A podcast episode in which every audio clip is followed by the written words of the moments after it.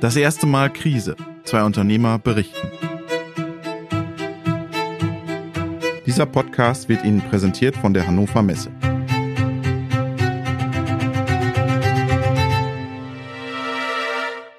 Hallo, liebe Zuhörerinnen und Zuhörer. Das ist die Podcast-Folge Nummer 6 des Podcastes Das erste Mal Krise. Wir sind wieder in Garching bei Dr. Theo Steiniger von Erium. Heute haben wir ein Interview mit Theo geführt, denn er beschreibt die sieben wichtigsten Schritte in der Krise für sein Unternehmen und auch für andere. Viel Spaß beim Zuhören. Heute machen wir was Spannendes und zwar habt ihr ja da bei euch in, in Garche einen Gründercoach, nennt sich das, oder? Ja, genau. Das ist Andreas Prehn, äh, erfahrener mhm. Unternehmer, der äh, einen nicht unerheblichen Teil seiner Zeit zur Verfügung stellt, die Startups im Gate zu unterstützen. Genau. Und dieser Gründercoach hat einen Sieben-Punkte-Plan entwickelt für, für Startups, wie man jetzt durch die Krise kommt. Und wir wollen diese Folge einfach nutzen, um auch nicht nur bei euch einen Einblick zu geben, sondern auch anderen ähm, diesen Sieben-Punkte-Plan oder diese sieben Schritte mal darzustellen an eurem Beispiel, um dann den Leuten zu sagen, hey, diese Schritte sind vielleicht die richtigen Schritte, das müsst ihr vielleicht tun, das, diese Schritte solltet ihr gehen, um da rauszukommen oder aus dieser Situation äh, herauszukommen. Ich habe das durchgearbeitet, diesen Plan. Und was ich am Ende so ein bisschen ernüchternd ist das, aber vielleicht ist es auch wirklich die Realität. Er sagt dann, ich rate davon ab zu glauben, dass die Krise schnell wieder vorüber ist. Die Erfahrung hat mich gelehrt, es wird sehr viel länger dauern, bis eine wirtschaftliche Normalität wiederhergestellt ist, als man anfangs gedacht hat. Geht's dir auch so, Theo? Ja, also das ist ein Punkt, ähm, der uns im Speziellen natürlich auch betroffen hat und auch nach wie vor betrifft. Man ist immer optimistisch, alles wird sich gut entwickeln. Und ähm, ganz generell war das eines der ersten ähm, Learnings auch für mich als Unternehmer, die Gefahr, sich in die Tasche zu lügen. Ich weiß nicht, ob mhm. du das kennst. Man macht irgendwas Neues, man findet es total cool, man setzt einen Podcast auf, man hat ein neues Produkt, eine, Beratungsidee, wie auch immer, und man denkt, ja, yeah, das, das läuft und die, die Leute, die kommen von äh, alleine, es wird sich super toll entwickeln, man erreicht diese und jene Ziele. Und am Ende, wenn man rückwärts rechnet, das ist eine schöne Methode, um äh, eigentlich das Ganze auf den Boden der Tatsachen zu holen, wenn man rückwärts rechnet, was müsste in einem halben Jahr passieren, um, in zwölf Monaten ein gewisses Ziel zu erreichen, dann relativiert sich vieles wieder. Und genauso sehe ich sie auch. Also das, was Andreas da in dem Blogpost beschreibt, wenn man hofft, dass gegen Ende des Jahres alles wieder 100 Prozent normal ist beispielsweise, welchen Stand müsste man denn dann schon im Juni, Juli, August jetzt erreichen, weil ja die Erholungszeiträume deutlich äh, länger aussehen, als man es einfach wahrhaben möchte. Ja, dann müsstest du ein überdurchschnittliches Wachstum im nächsten Quartal haben. Ja, genau, richtig.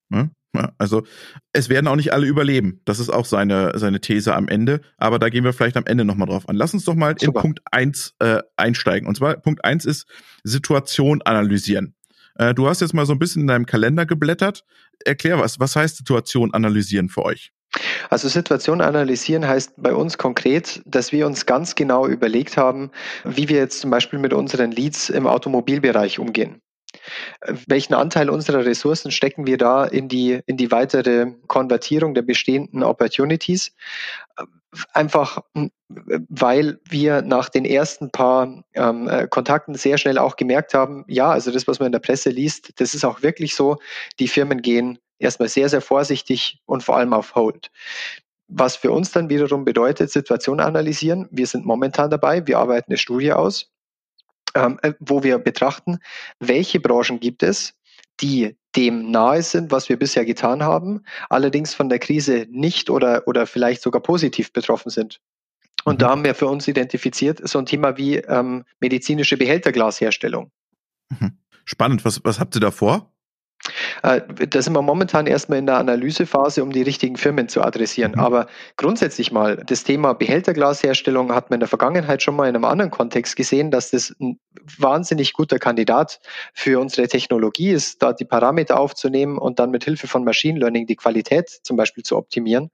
Und äh, ich weiß von Firmen, möchte ich jetzt den Namen nicht nennen, aber äh, die, die mir aus erster Hand bestätigt haben, das Business Unit, das für die medizinischen Behälter zuständig ist, die äh, fahren Überstunden momentan. Mhm. Zweiter Punkt ist, neu planen und schnell handeln. Sehr schnell handeln.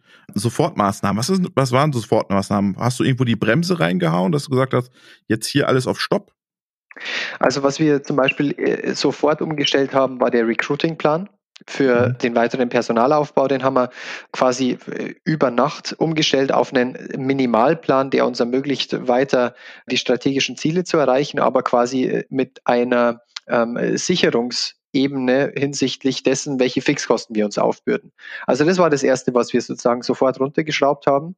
Nächste Sofortmaßnahme war, dass wir quasi innerhalb von, von ein, zwei Tagen uns überlegt hatten, wie müssen wir jetzt Salerium so schneiden, um mit einem Produkt rauskommen zu können, um wieder eine sehr schnelle Erkenntnis und äh, Entscheidung, die wir gefällt haben, um die Leute im Homeoffice zu adressieren. Mhm. Und dann wiederum waren wir sehr schnell dabei, ein Webinar aufzusetzen, also konkret sogar zwei Webinarformate. Eines eher mehr für die Techniker und Informatik, Data Science-lastigen äh, Interessenten und das andere eher fürs Management, um sofort die, die Chance zu nutzen, die Leute ent entsprechend ihrer aktuellen Situation abzuholen.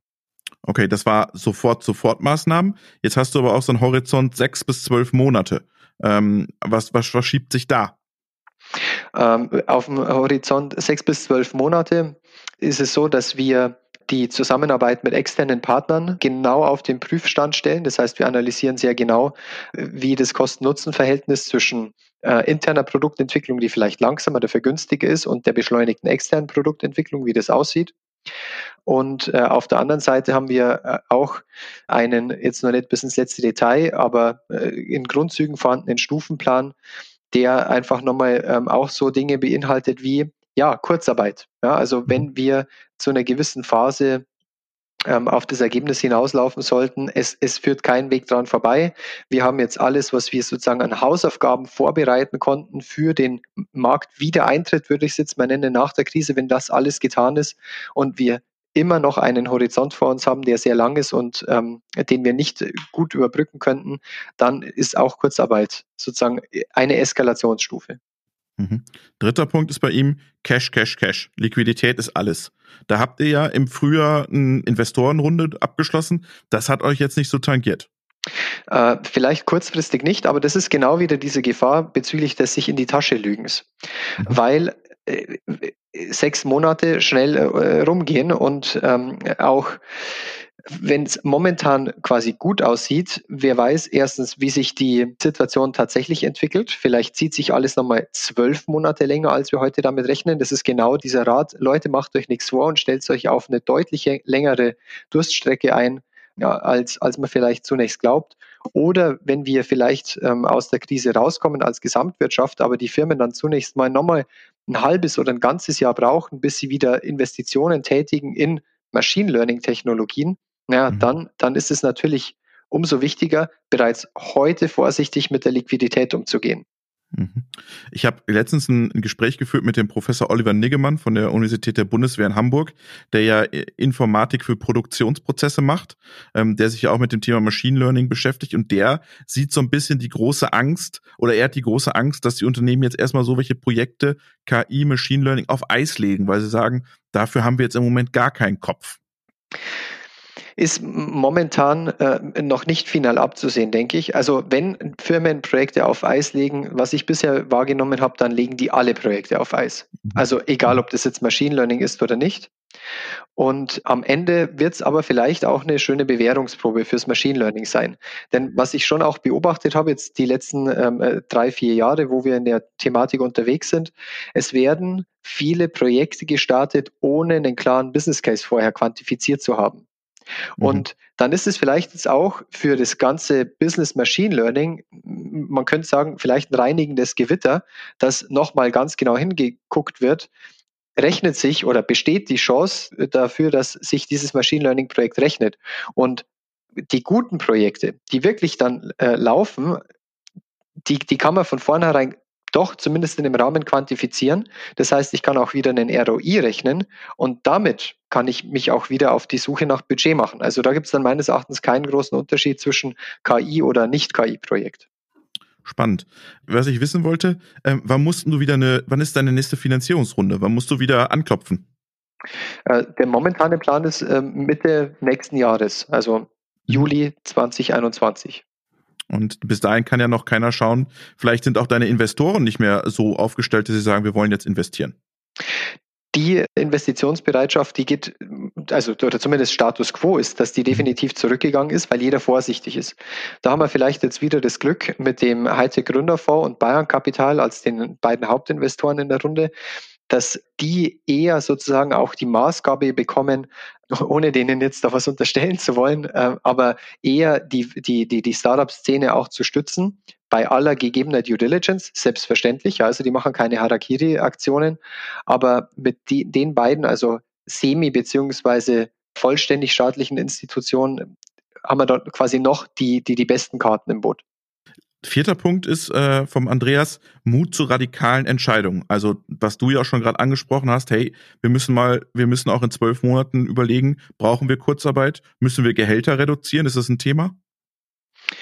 Gehälter reduzieren ist bei uns momentan kein Thema. Also wie gesagt, weil die äh, Auslastung auch vom operativen Doing her, her sehr gut ist.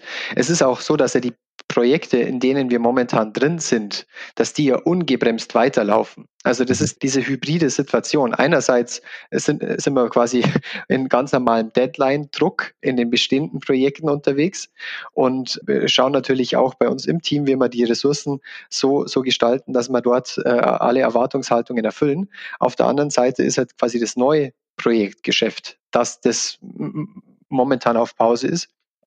Und nichtsdestotrotz, ich schließe mich da dem Andreas auch äh, an, dass wenn es nötig wird, dass man dann eben die harten Schnitte reinfährt und ähm, mit, mit aller Konsequenz. Also am Ende müsste das auch bedeuten, auch wenn ich es mir nicht wünsche, dass wir äh, das Team vielleicht auch wieder kleiner machen.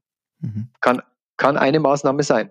Ja, jetzt Deadline-Druck. Ich habe das Gefühl, wenn ich jetzt gerade in meiner Situation noch so als als Unternehmer das sehe, ich habe Gefühl, diese Deadline-Druck ist auf einmal so ein bisschen weg, weil alle sagen, na ja, ist jetzt eh gerade nicht so super wichtig. Ist es bei euch auch so, dass du das Gefühl hast, ist es so ein bisschen laissez-faire? Eigentlich, ähm, äh, nee, nee, in den Projekten, äh, also wir haben ja da äh, in Dingolfing bei BMW das Türspalt- und Versatzprojekt und mhm. äh, da ist nach wie vor richtig Dampf auf dem Kessel, weil die ähm, äh, Product Roadmap von seitens BMW einfach auch steht. Mhm. Und okay. wir sind ein Zahnrad in dem äh, Getriebe und wir müssen liefern und wir liefern da auch in dem Kontext. Und auch bezüglich der strategischen Partnerschaften, die wir aufbauen, auch dort ist äh, nach wie vor zu spüren, dass die Leute Gas geben möchten. Wahrscheinlich, weil die dann eine ähnliche Strategie fahren wie wir, dass die sagen, wir müssen uns jetzt aufstellen für die Zeit danach. Ja, und mhm. dann vor allem, wenn dann auch wieder diese komische hybride Situation auftritt, zum einen geht eine Firma vielleicht teilweise in Kurzarbeit und dann erledigen die Mitarbeiter irgendwie in drei Fünftel der Zeit äh, trotzdem 100 Prozent ihrer Aufgaben. Ich habe das Gefühl, für einen Teil ähm, unserer Kontakte oder ja, doch für einen signifikanten Teil steigt der Druck sogar. Okay, spannend. Aber hast du das Gefühl, dass die wirklich dann, dass sie dann die Projekte so stark nochmal forcieren dann auch wieder? Äh, vielleicht äh, als Strohhalm, weil man auch nicht weiß, was man sonst tun soll. Kann ich mir auch mhm. vorstellen. Ja? Dass, mhm. man, dass man sozusagen jetzt äh, in, in den Aktionismus reingeht. Ja, okay, was bleibt uns anderes äh, übrig, als quasi den bisherigen Job einfach noch besser zu tun? Kann, kann ich mir auch vorstellen. Fünfter Punkt ist so ein bisschen, würde ich sagen, wischiwaschi, die Krise nutzen. Das sagt ja jeder irgendwie, die Krise nutzen. Aber was heißt denn das am Ende, Krise nutzen? Also, was bedeutet das für euch? Das heißt, Halerium neu aufstellen, neue Kunden suchen. Was kann das noch mehr bedeuten? Ich denke, äh, was Andreas damit äh, vor allem auch meint, ist, dass die Krise diejenigen aussortiert, die nicht in der Lage sind, sich auf die neue äh, Situation einzustellen.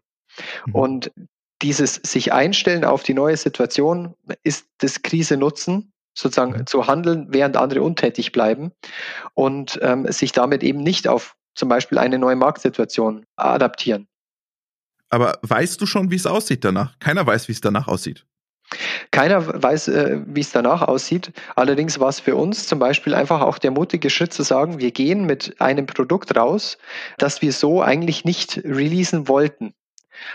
Und die Krise hat uns gezwungen, beziehungsweise wir haben einfach diesen Impuls, diesen externen Impuls so verarbeitet, dass wir gesagt haben, na ja, vielleicht war das einfach ein Vorurteil und am Ende hat sich bewahrheitet. Es war ein Vorurteil, dass Salerium als reines Python-Framework keinen Mehrwert oder nicht genügend Mehrwert bietet. Quatsch, ja, das bietet einen gigantischen Mehrwert jetzt auch schon. Und äh, das war für uns ein Punkt, wo ich der Krise bei aller Schrecklichkeit auch irgendwo dankbar bin weil, weil das uns einen Stups gegeben hat, äh, hier nochmal quasi nachzubessern, nachzujustieren. Und insofern nutzt uns die Krise Sechster Punkt ist, Kommunikation ist gefragt. Nicht weniger, sondern mehr Marketing. Höre ich jetzt auch dauernd bei allen Medien nach dem Motto, macht mehr Werbung oder mehr Marketing, investiert da, weil sonst geht ihr alle unter. Ähm, wie schaut's da bei dir aus? Also ich habe das Gefühl, dass mir diese äh, Nachricht vor allem Marketingagenturen versuchen äh, ja, genau. mitzuteilen, ja. als, als natürlich ähm, äh, umsatzsichernde Maßnahme. Ich denke, nicht weniger, sondern mehr. Vielleicht könnte man das noch ein bisschen präzisieren aus der äh, Sicht mehr das richtige Marketing. Mhm. Also was wir zum Beispiel verändert haben, ist wegzugehen von dem Shotgun-Marketing. Alle Marketingmaßnahmen, die wir heute unternehmen, die sind ganz, ganz, ganz spitz und speziell auf eine ganz bestimmte Zielgruppe zugeschnitten.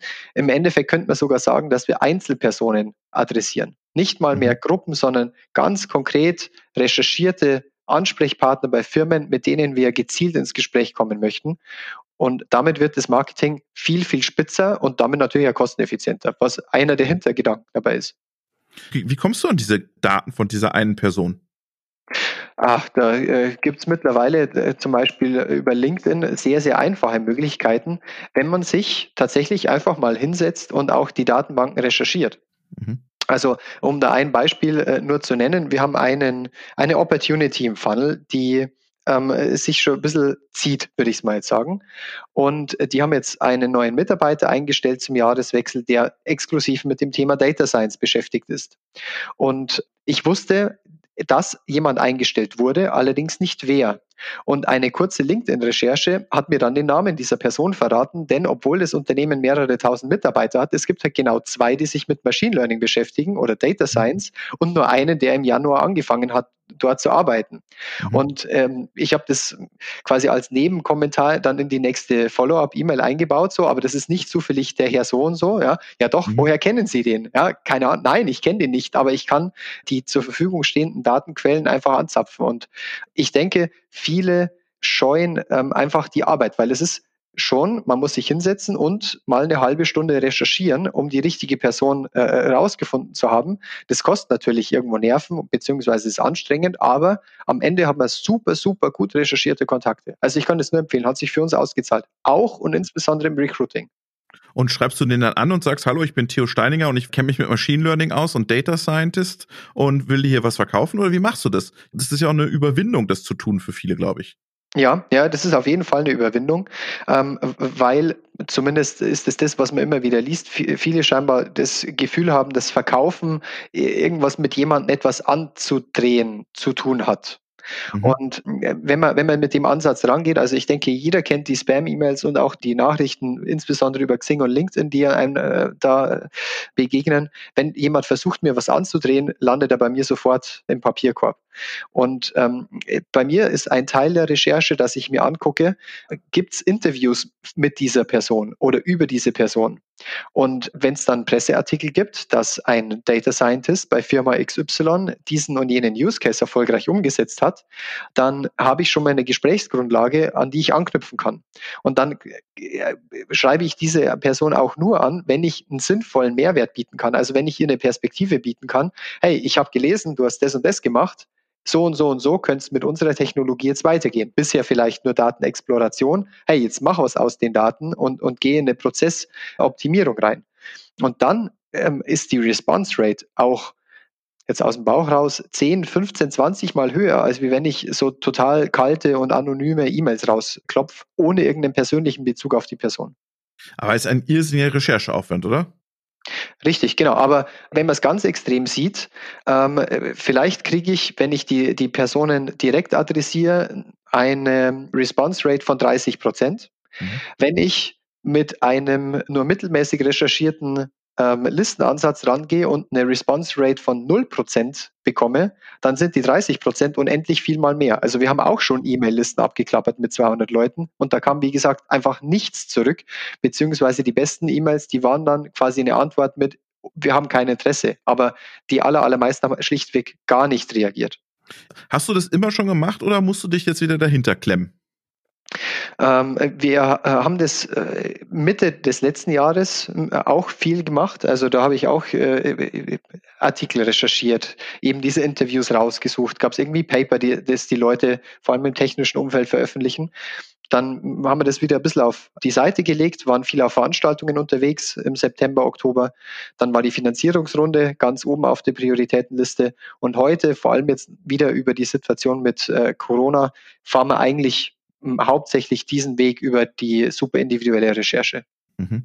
Und äh, was sind da deine Quellen? Kannst du da mal ein bisschen was verraten? Google, LinkedIn und Xing. So okay. einfach, wie es klingt. Und, und, und dann sich sozusagen überlegen, das ist wieder so ein Thema der Empathie.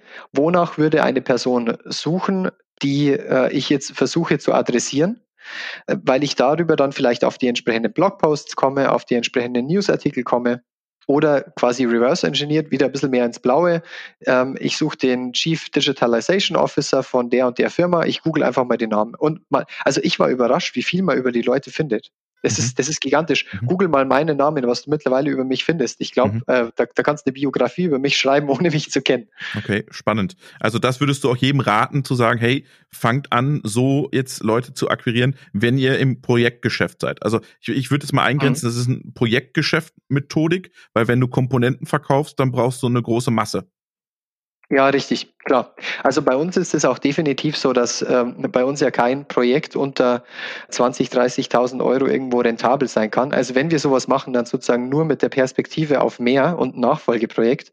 Wenn ich jetzt Komponenten mit einer deutlich kleineren, äh, mit dem, also kleineren monetären Volumen dafür eine größeren Stückzahl verkaufe, brauche ich natürlich eine andere Strategie. Das ist, mhm. das ist absolut richtig. Ja, ja, also wer Komponenten verkaufen will, vielleicht dann doch einen anderen Weg einschlagen. Siebter mhm. Punkt, Führungsstärke beweisen. Was heißt das für dich, Führungsstärke beweisen?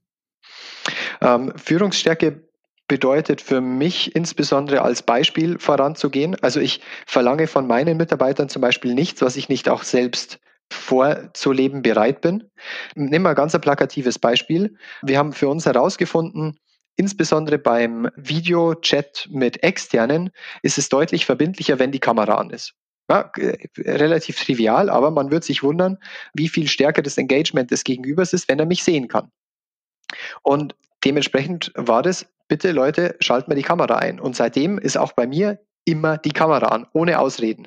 Und mhm. ich sorge dafür, dass man mich auch angucken kann. Mhm. Und das ist jetzt ein kleines Beispiel, aber insbesondere wenn es darum geht, Du hast es letztes Mal ja auch angesprochen, die sehr, sehr intensive Zeit mit dem Halerium-Release und den Webinars und dem Website-Launch. Das war sehr, sehr arbeitsintensiv. Und da bin ich quasi auch der Erste, der, der sagt, okay, weißt du was, jetzt ist irgendwie 10 Uhr abends, du hast es trotzdem bis morgen um 8 am Schreibtisch liegen. Okay, also du bist auch richtig Chef und machst dann auch mal Feuer unterm, in der Situation. Also es ist nicht so IT-Tai-Startup-Mentalität, sondern es wird auch klar, hier, wir müssen das jetzt schaffen. Also ich verlange von äh, keinem meiner Mitarbeiter, dass die irgendwie nach 18 Uhr nur irgendwas zu, zu, zu tun hätten oder so. Das machen die dann von alleine.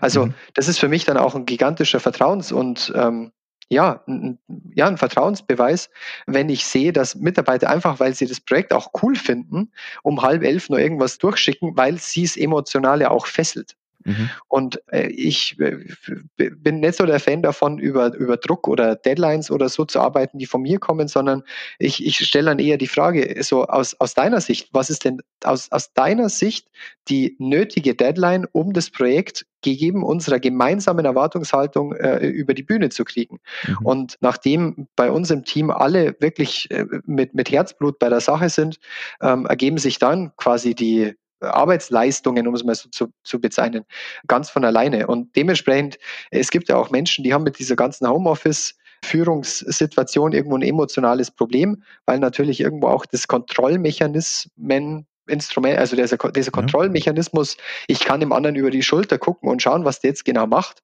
wegfällt bei uns, also keine Ahnung, ich habe das Gefühl, dass sogar die Produktivität eher noch nach oben ging, weil jeder super fokussiert mit einem Laserfokus äh, an seinen Dingen arbeitet. Mhm.